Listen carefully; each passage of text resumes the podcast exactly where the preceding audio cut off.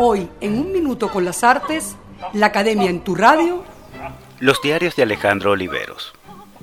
Antes de que abundaran los diarios literarios de escritores venezolanos en nuestras librerías, desde hacía mucho que el poeta y ensayista Alejandro Oliveros venía publicando los suyos empecinadamente y en las editoriales más dispares. El primero apareció en el año 1996 y desde entonces hasta hoy son 12 los volúmenes impresos que alimentan esa novela por entrega que es su vida.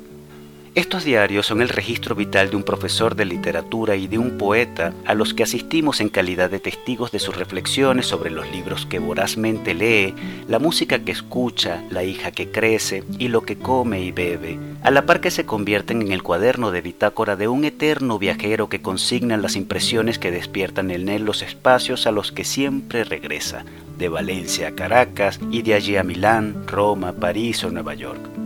Si revisamos la obra poética de Oliveros, notaremos que los temas que desarrolla son exactamente los mismos que los de estos cuadernos, presentados, eso sí, con el lenguaje depurado y exacto que exige la poesía.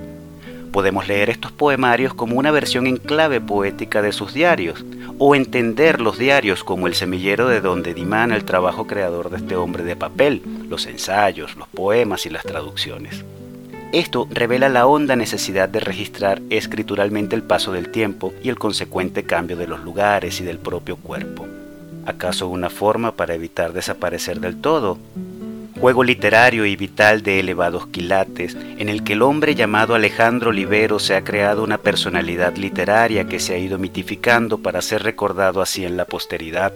Ya lo dijo Michel de Montaigne, yo soy la materia de mi libro. Hoy, cuando la tecnología vino a replantear por completo la manera en que hacemos las cosas, las entradas de los recientes diarios de Alejandro Olivero se publican digitalmente en el portal web prodavinci.com, por lo que podemos seguir en tiempo casi real la saga de este hombre cultura que con la práctica cotidiana de la escritura erige un territorio donde guarecerse, que a la vez es el sólido testimonio de una época y de un creador. Hasta aquí un minuto con las artes, la academia en tu radio, escrito y narrado por Álvaro Mata, en la producción Valentina Graciani, en la grabación, edición y montaje Nelson Rojas y Raúl Sánchez.